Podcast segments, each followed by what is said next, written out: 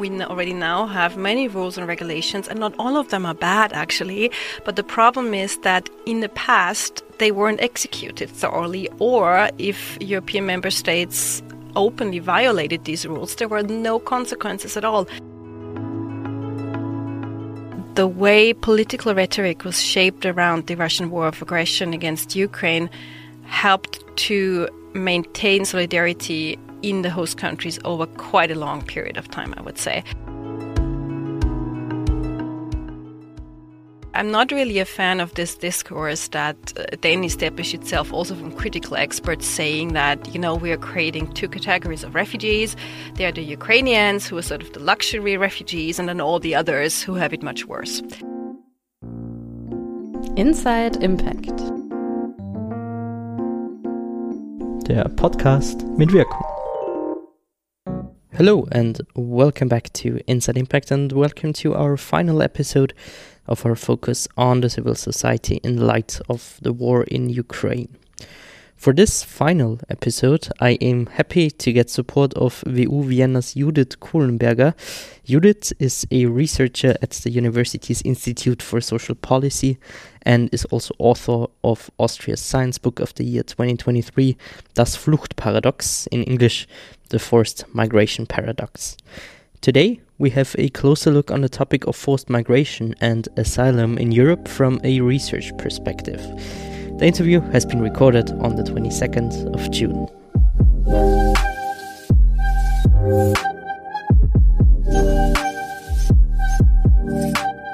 Now here in our studio um, with our wonderful guest today, Judith Kohlenberger from uh, WU Vienna's Institute for Social Policy.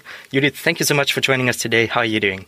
Thank you so much for having me. I'm doing fine. Uh, it's lovely weather outside. Actually, I'm a bit happy that we're here inside because it's already too hot, so we can enjoy the climate conditioned studio for our podcast now. Yeah, very much true. So, um, I am standing here now actually with, with shorts and a, a, a black uh, shirt. Of course, not the best conditions, maybe the black shirt for, for sunny days. So. Professional outfit. yes, very much occasion. so. very much so.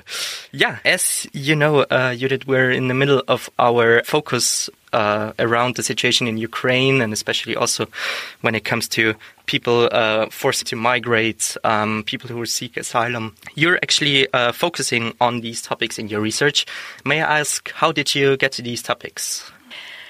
Actually, my professional and I would say also in the widest sense personal commitment to the topic started in 2015. Um, and this is the founding moment also for what I would say is still the budding academic discipline of a German speaking forced migration research. Um, back in 2015, many different studies and initiatives were started, also from the German academic world. And I had the honor and the privilege really to participate in one of the first European wide studies that focused on the socio-demographic profile of Syrian, Afghan, and Iraqi refugees who came to Austria and to neighboring countries in summer and fall of that year.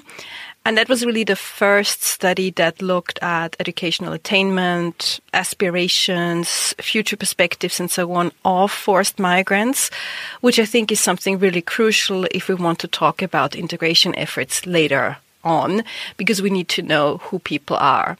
And really, there was a perceptible gap in both academic research but also in media coverage that a lot of our discussions focused on how many are coming, but we didn't so much look at who is coming and who is staying. So how, who are these people? What are their aspirations?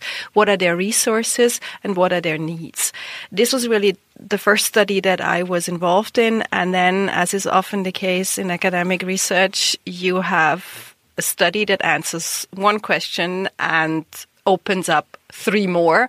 And then, of course, you start the next study and you start the next uh, paper on this. Um, and so I stayed devoted to the topic. And then, of course, last year, with the onset of the Russian war of aggression against Ukraine, we more or less did a very similar survey, again, looking at the very basic socio-demographic, socio-economic structure of Ukrainians arriving in Austria to also draw comparisons, but also show contrasts to previous refugee cohorts uh, who came to this country. Which actually also led, if I'm remembering correctly, also to a guide actually for, for Austrian businesses, but also maybe uh, politics called Refugee Talents you did with two colleagues, which was about what can, can people who were forced to come to a country actually bring to uh, the organization um, when they're working for you, right? So maybe how how did that come to life? thank you for mentioning that. Yeah, we're actually quite proud of that. I did it together with the uh, Competence Center for Sustainability here at the WU, and the idea behind that or the motivation behind that, and I think this is true for a lot of stuff I'm doing, both in the academic field but also in the widely political arena that um, I'm moving in, is that I think our discussions around forced migration, integration, persecution, war and conflict, people having to flee from war and conflict and suddenly arriving in European host countries is very deficit driven. So we focus a lot on the problems, on the challenges. We hardly ever talk about resources, about chances, about talents. And refugees arriving in Austria, but also in other European countries, are well aware of all the demands that are put onto them. They have to integrate quickly. They have to learn the language quickly. They have to excel. They have to be upwardly mobile. They have to become productive citizens as it is. But we hardly ever look at the other side, namely what can the host society do? And in this case, in particular, what can businesses do? What can individual employers do who want to employ refugees. So what are the steps that can be taken? But also what are the benefits of employing refugees in your own business? And indeed, there is by now quite a wealth of empirical evidence from management studies, organizational studies that show that employees with a refugee background, so who came to the host country a couple of years ago, they have specific benefits to the business. For instance, high level of resilience um, and stress resistance, uh, very strong loyalty to the business because people, and I think this is something that we can all all understand on a personal level if you had to leave your own country, if you had to flee war and persecution, you're looking for stability in your life, in all areas of life. And you're also looking for stability in your job. And you don't want to change jobs every few years or even every few months. So it goes to show that um, refugee employees display quite a high level of loyalty to their employer and they also bring in innovation, a new perspective, and they can be important bridgeheads to their home country um, when it comes to language, but also cultural knowledge and so on. And so the idea behind this guide was that we wanted to showcase all this empirical evidence really directed at potential employers in Austria and say, this is what you gain from employing um, refugees. And these are perhaps some resources that might help in supporting language acquisition on the job, in supporting recruiting, onboarding, and so on. I will say this perhaps more often uh, this uh, episode, but to all our listeners out there, of course, you can find also a link to to this guide if you're interested in our show notes. I think it is written in German. We also have an English version by okay, now. Yes, perfect, great. and it right. will be online soon, so we can nice. link it in the show yeah, notes. perfect. That's that's great. And now, uh, speaking, of course, of of what you basically just told us, of course. Um, refugees coming into the country being aware what is expected of them. I feel like the Austrian discourse is then sometimes a little bit difficult from my perspective. Um, it seems that, that people who, who were forced to migrate, uh, refugees, are, are often trapped and within the status. Uh, so people expect them to stay vulnerable and perhaps even living with, with the danger they have been living in. But on the other hand, um, they are expected to contribute to society. Why do you think this paradoxical situation is actually the case and maybe what to do about it?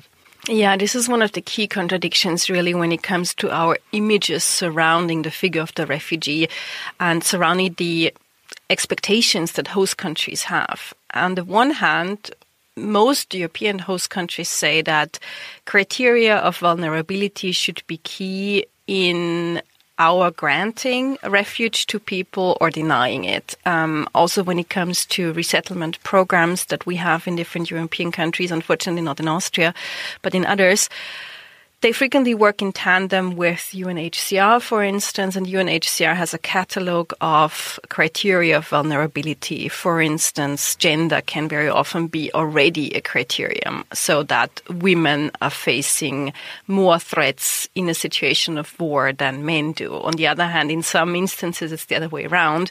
Because of the military draft, it might be young men who are first affected, so it's quite complex. But children, of course, or the elderly, uh, chronically uh, uh, ill people, disabled people, and so on.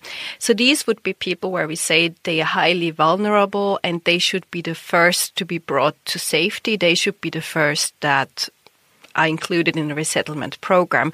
And those are the ones we want to grant refuge to in our host countries.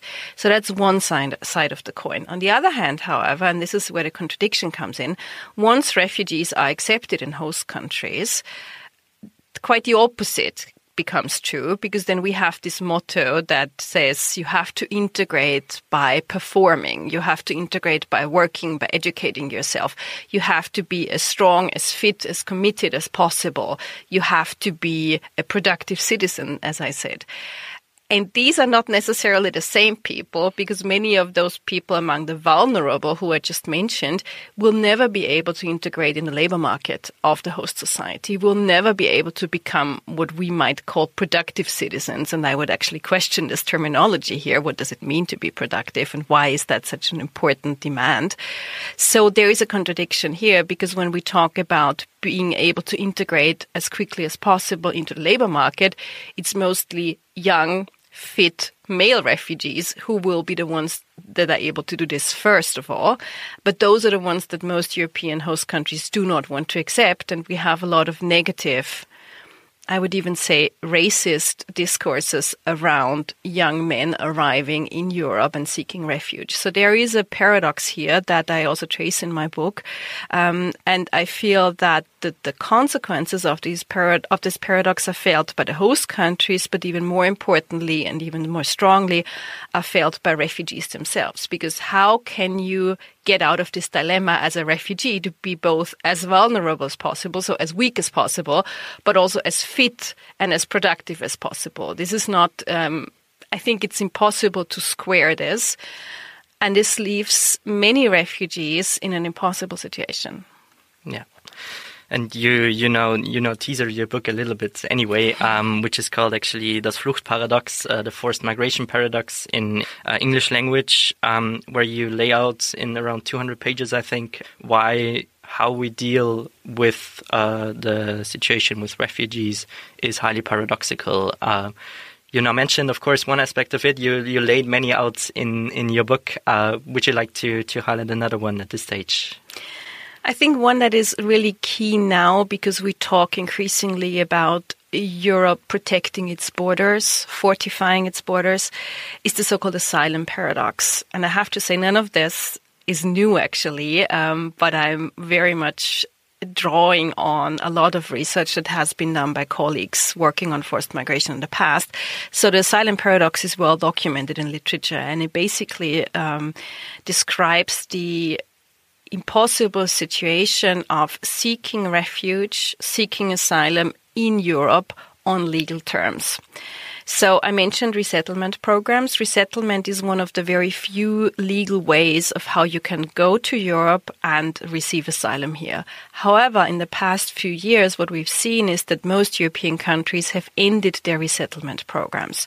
For instance, Austria had a resettlement program, a so-called humanitarian protection program until 2017. Then it was ended also, as we just heard now with the newest UNHCR numbers on refugees worldwide, numbers are increasing and increasing, but still we decided to end it.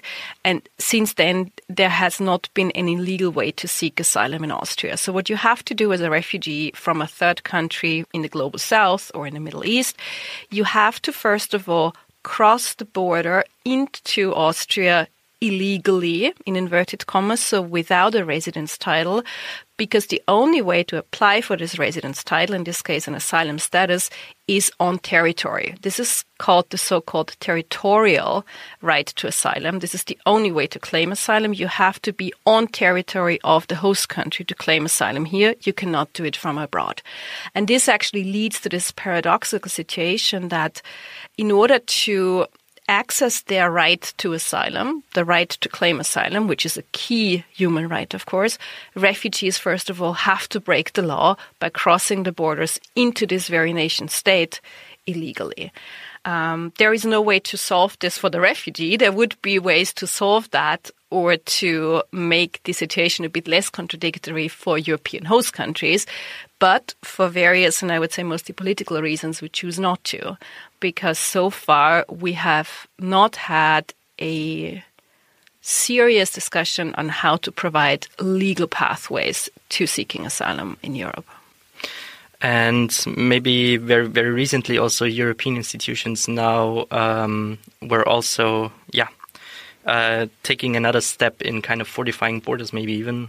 Now, I'd be interested. Um, what do you think of the newest developments in this field on a European level? Mm-hmm. The, the so-called reform, yes. Mm. Well, I would say that on paper, many of these suggestions that have been put out there by the European ministers of the interior, who met in early June, to come to this reform of the asylum law and the asylum system in Europe, many of these suggestions are, first of all, not new, um, which I think is it's easy to sell them as new to the average citizen out there who, of course, is not an expert on the very, very complex asylum rules that uh, Europe has. Not new. And on the other hand, I would say it's on paper certainly becoming more drastic and more going into the direction of fortifying borders, not letting people in so easily, um, denying people in some ways even the right to seek asylum. This is on paper. But I think reality will look very different because whether you're talking to experts in the academic field, in the legal field, or to practitioners out there who've been working on Europe's external borders for years and who know the reality of the Greek islands, the Italian islands, the Mediterranean, and so on, they know very well, and I think there's a lot of consensus among experts that a lot of these suggestions might sound good on paper, but will never be able to be implemented. Um, there is no way we can do this in a humane and legal way so that we do not violate the Geneva Refugee Convention, Human Rights Declaration, and so on, because the reality of Europe's external borders does not allow it really. And what I think is, and this brings me back to the idea of seeking legal uh, refuge in Europe, what I find quite cynical in the way this has ironically been happened almost at the same time is that um, first the European um, ministers of the interior presented this new suggestion, this reform, and they hailed it as a historic moment, a breakthrough even, and so on, which I think there is a lot of, you know, politically, uh, political rhetoric surrounding it. You have to sell it. But the only thing that they did not talk about apparently was uh, search and rescue missions. Um, that could or should ideally not be left to private organizations, but that have to be also coordinated by the EU because it is um, a EU concern. And on the other hand, how can we create legal pathways for people to seek asylum in Europe so they do not have to board these boats and these ships and they do not have to become victims of pushbacks and so on. So this was direly missing. And only a few days later, really, we saw this massive shipwreck in the um, Mediterranean Sea allegedly now there are rumors, and this is still a bit unclear, I would say, the Greek Coast Guard also played a role in this and not a good role. Uh, not only was the boat apparently in distress and there was no help offered, but even indeed by way of trying to push it back, or rather, let's say, to push it forward to Italian waters, out of Greek uh, waters, the Greek Coast Guard might have contributed to the shipwreck even. So these are allegations out there. We don't know for sure. But it really goes to show that building Fortress Europe comes at a very, very high cost a high cost. Sometimes it's even the life that people have to pay with for the refugees. But the other side is just as crucial, I would say, namely a very, very high cost for the European idea, our European values, but also the rule of law in Europe, our human rights and our citizens' rights, because we know that there is basically a situation, a prolonged situation of rightlessness, uh, of absolute I, we could even say Wild West out there at the borders of Europe, where pushbacks that are always illegal happen on a daily basis. Shipwrecks happen on almost a daily basis. And many often, if it's not a ship of 500 people, this doesn't even make the news anymore. So this is clearly not a bug of the system, it's a feature of the system. But this has remained without consequences for those member states who commit these um, crimes. You could even argue crimes against humanity at some point. But there has have been no legal consequences so far. And I think this is a problem because this also means it affects the rule of law and the state of our legal institutions within the EU. And so it should be to concern to everyone here. Inside Impact.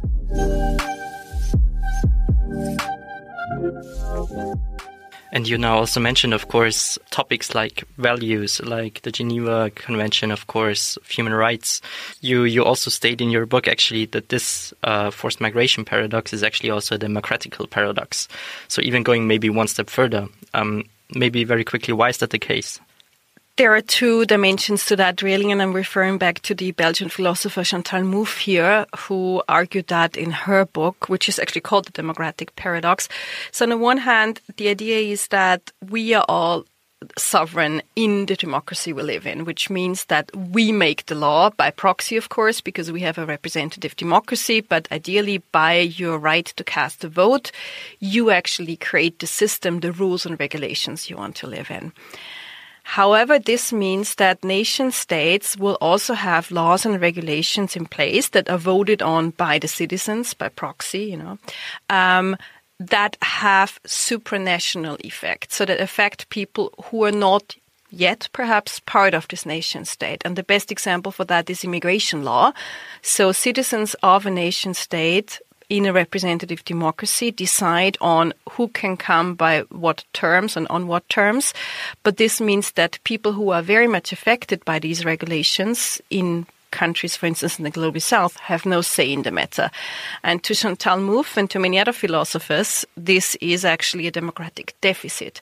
And the other even more important and I think even more visible democratic deficit is the fact that in particular in Austria we have a growing proportion of the population living here, some of them being born here, paying taxes, working, contributing to society, but not being allowed to vote because they do not have Austrian citizenship, which is a precondition for the right to vote on all levels indeed. And so this means that increasingly the the election results that we have in Austria are not legitimized by the whole of the population living here, and in particular are not legitimized by the whole of the population who is affected by the very laws that will then come into being. And I think this is a very important democratic deficit paradox indeed that we have to be aware of.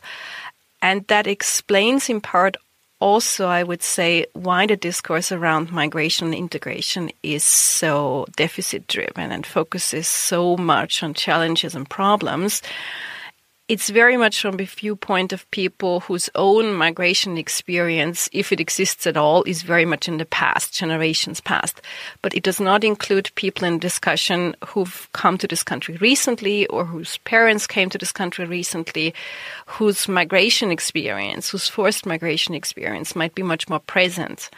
And if these people were also allowed to vote after a certain time period, of course, then this would mean that the whole way we create discourses and narratives around migration, around belonging, around integration would have to shift, at least in parts. So all the political parties contesting for the votes out there would have to address this sizable proportion of the population with a migration background.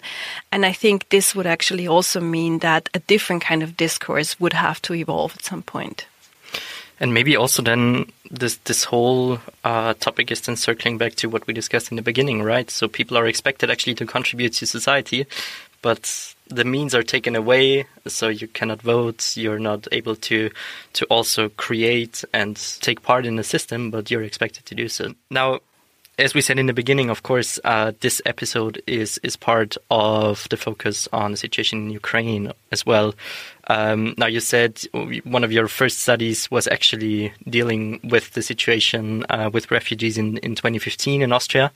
Now, with also, of course, many people being displaced and needing to to flee their country uh, in Ukraine, do you see um, in this whole movement a similarity? Maybe do you see differences?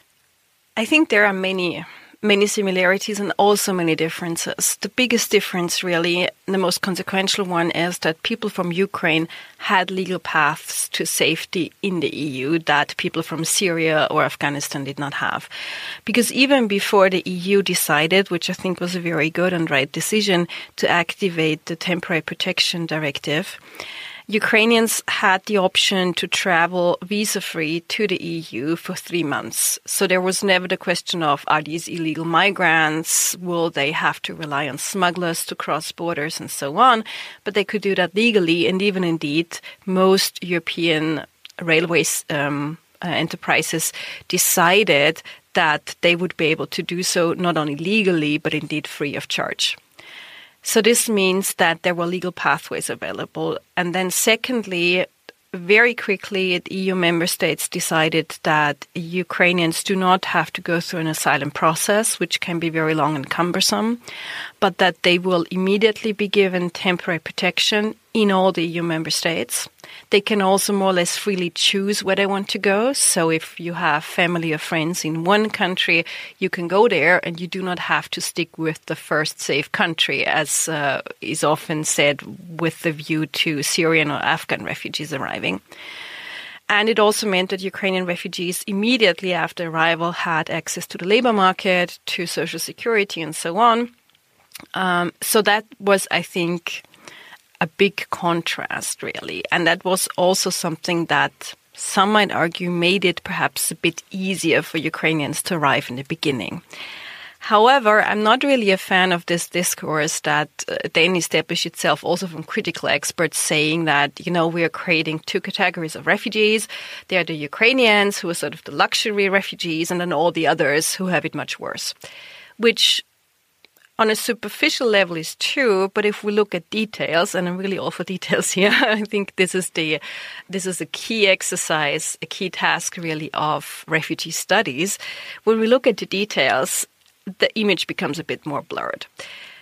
Because as the name already says, Ukrainian refugees get temporary protection and they do not get full asylum because they did not have to go through the asylum system. However, the asylum status which we also call international protection status, is a much stronger status, a much more significant one. It means that you have that right in basically every country, that you get a convention passport under the uh, Geneva Convention. And most importantly, it's not temporary, it's permanent. And it means that you are recognized as a refugee.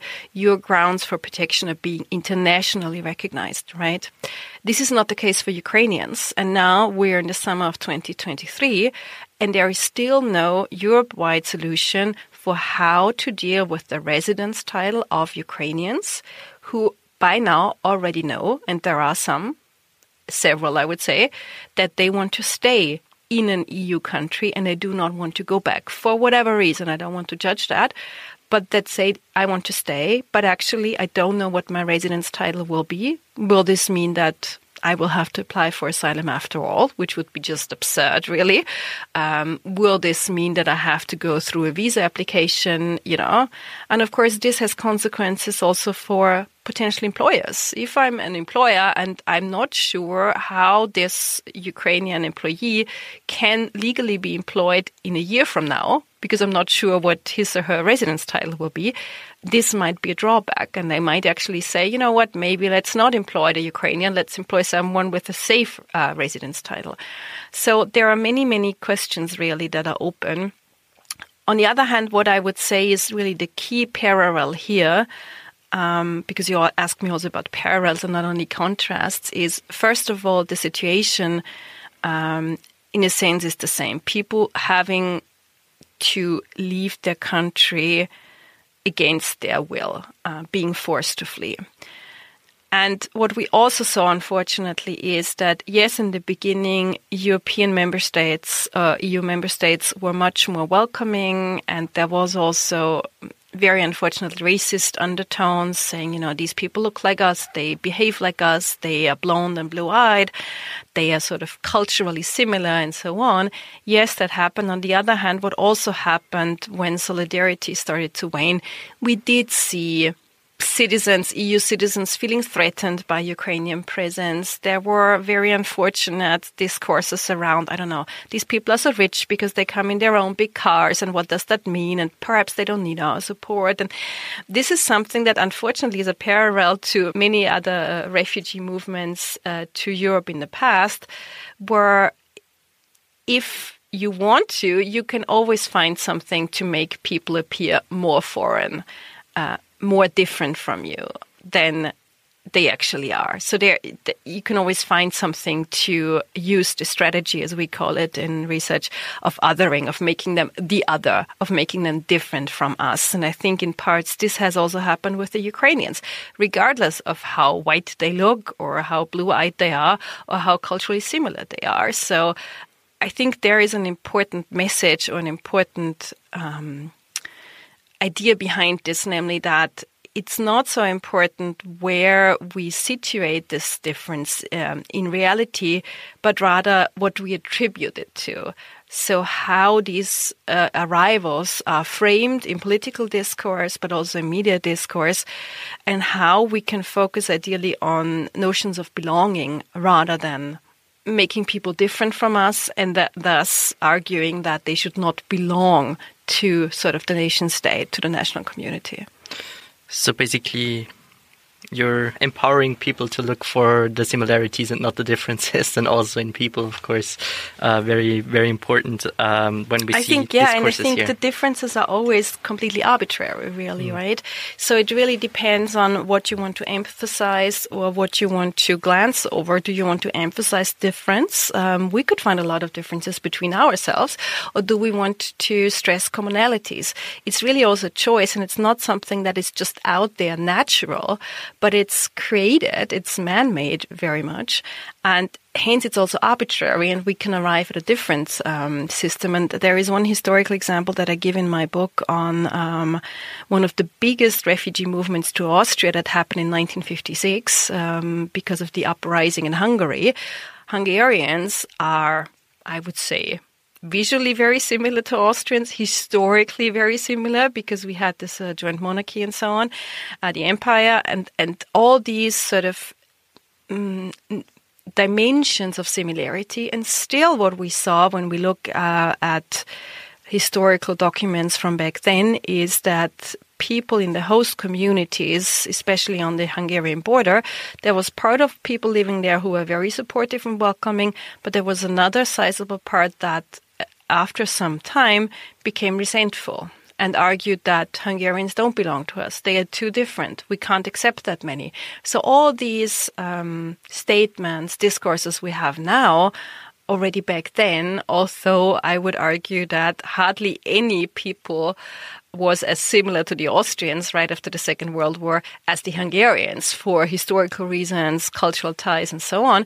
But still, they were made the other. Um, and so it goes to show that this is very arbitrary. And just because um, you look similar doesn't mean that this will prevent. Um, um discrimination arising against certain groups. Mm-hmm.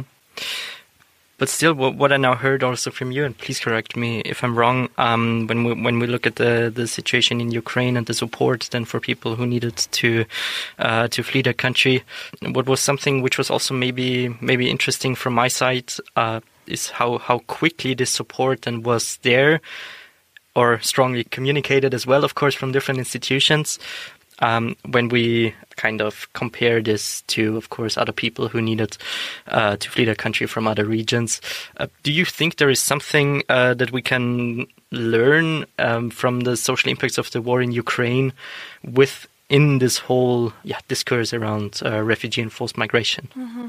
So, one aspect I think I already mentioned was legal pathways. They really play a role, also not only for refugees themselves, but also for the host country. Because what we did not have in 2022 was chaos at the border. The idea that our borders are being overrun they could not be overrun because they remained open. You know, there was no discussion of that, and uh, in particular because when we just compare numbers, we had many, many more Ukrainians seeking refuge in the EU than Syrians and Afghans back in 2015. So we now have, I think, eight million Ukrainians hosted in EU countries. In 2015, we had 1.2 million refugees, so a lot less. So it's certainly not about numbers. And I think we finally have to say goodbye to this nationalist idea that the boat is full. No, it was not full, and we had plenty of space, as the Ukrainian displacement showed. So, this is, I think, a key learning. And another key learning is that the way political rhetoric was shaped around the Russian war of aggression against Ukraine helped to maintain solidarity in the host countries over quite a long period of time, I would say. So, in contrast to 2015, when sentiment shifted rather quickly, I'm now talking about the political level, highest political ranks, from welcome culture to close all the routes, close the Balkan route, um, have a EU Turkey deal to keep people off. These are threats to our societies and so on. Here, the political elite, I would say, and with this I mainly mean um, the um, leaders of the EU countries, but also very importantly, I think the US, stayed on message and said, this is also our war. Ukrainians are defending democracy, defending our values, and we have to remain welcoming to Ukrainians. We have to support them. We have to continue to host them. And I think this was also a key reason why sentiment didn't shift that much. We saw it in little, um, little, unfortunately, I think for those affected, not so little, but in anecdotes and and um, discourses that popped up here and there. But overall, I think support has stayed strong. And here, the learning would be that it's not so much because this is also, I think, a key contradiction we see, um, or even a key falsehood the idea is always that politicians think, you know, I'm just looking at what people out there want, and then I'm just taking this and selling it as a message, and this is how I gain votes. But here we see the opposite is also true. I can actively um, influence and actively build um, a society that is welcoming and that focuses on solidarity with refugees, not so much on resentment against them. So it's very often also about how we talk about newcomers on a political level, how it is talked about them in the media and so on. And I think in 2015, at some point, the rhetoric was so negative and deficit driven that it gave rise to, on the one hand, again, a rising uh, movement on the right of the political spectrum, and it gave rise to a lot of violence against refugees and to a lot of resentment, and the effects of that we're still seeing now. Inside Impact.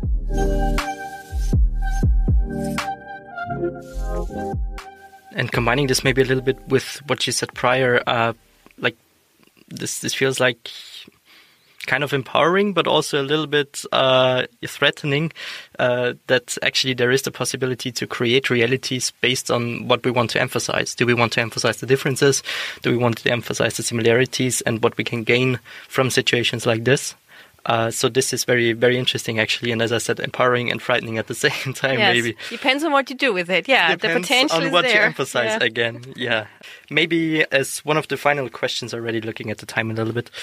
Now you talked uh, about the also insecurities actually from from Ukrainian refugees that they now are not sure uh, about their legal status within the country they are now in um, when they were forced to migrate.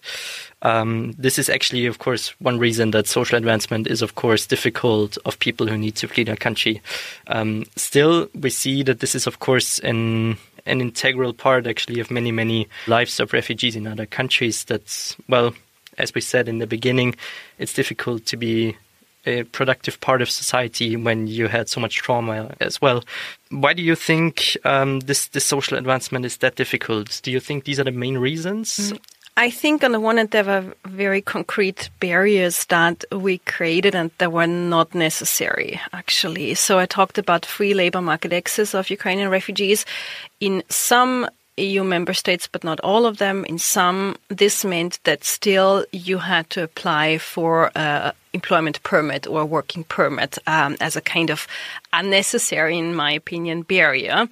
Um, Austria was such a country. Austria has now finally done away with this and said this is no longer necessary. But we know from the experience of the last year, really, that this has created an unnecessary hurdle, an additional hurdle for Ukrainian refugees there are other examples here. You know, the idea of what kind of basic income, what social security do Ukrainians get? Um, is this enough really to make a living and to create kind of an economic feeling of security that will only allow you then to create the mental space for you to find a job. And we know that from uh, research on the unemployed that you need to create a certain level of safety, at least, um, this social security net that we always talk about, to make it actually possible for people to find a new job, right?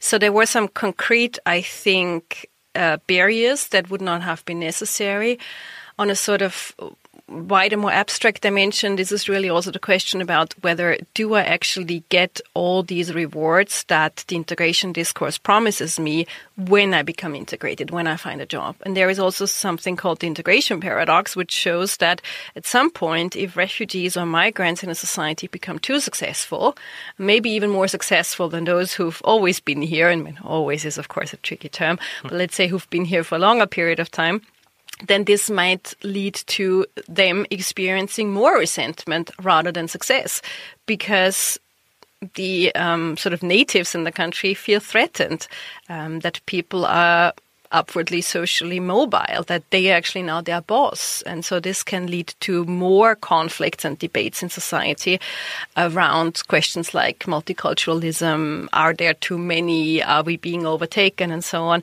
So it's really a very, very tricky path to navigate for newcomers, I would say, mostly because, and this is, I think, one of the key deficits, we do not talk about these issues openly. We never ask the question, what does it mean to live in a society like an Austrian one that has always been a host country for refugees, also because of its geographical location, right at the Iron Curtain for a long period of time, sort of the, the gateway to the West, as Austria was called.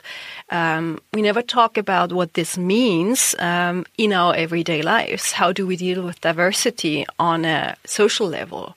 How do I mean every uh, business that I know and every bigger company in Austria has like a diversity officer by now, but we do not have a diversity officer as a country, as a society, right?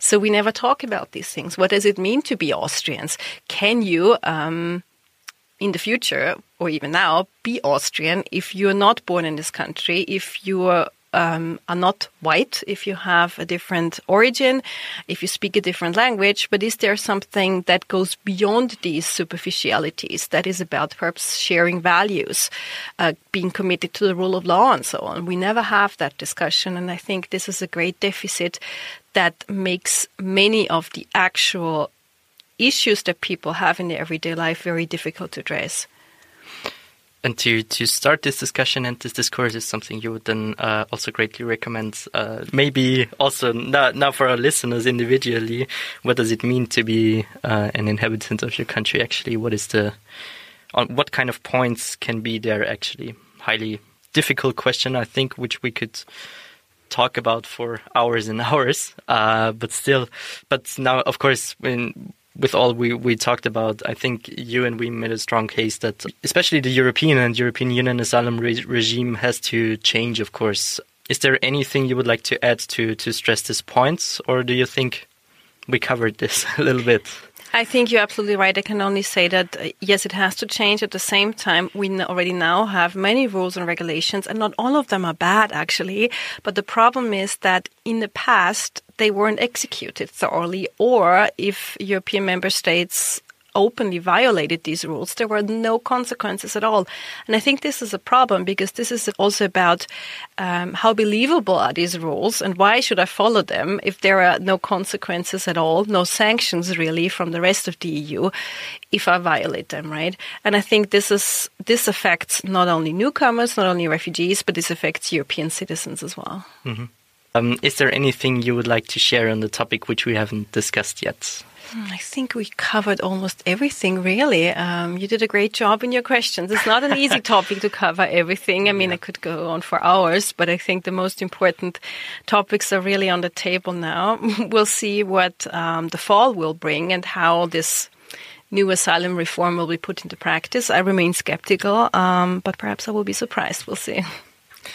Yeah, let's let's hope so. Um, and as you know, um, and as you out there all know, we always end our episodes with a book recommendation. Although this time I might actually be starting because I have it with me. Okay.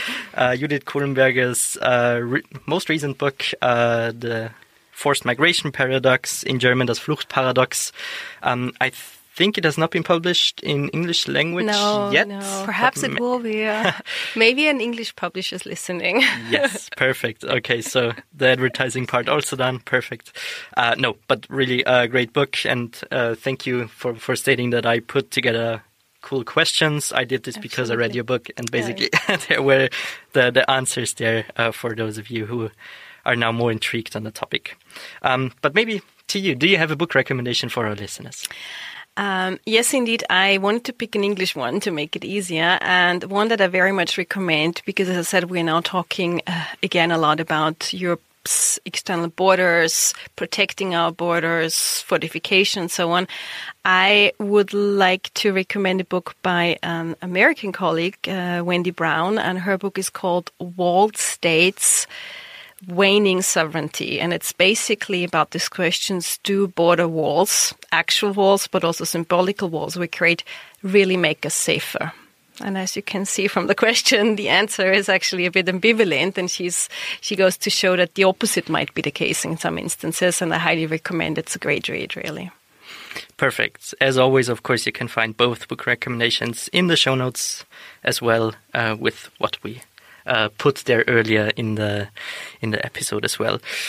Well, Judith, uh, thank you, thank you so much for joining us. I said in the cool studio in the beginning. Now I would say in the studio turn sauna with the with the temperatures. Hot, yes, but still, uh, thank topic. you so much for taking your time, and yeah, all the best. Thank you so much for having me. Bye bye.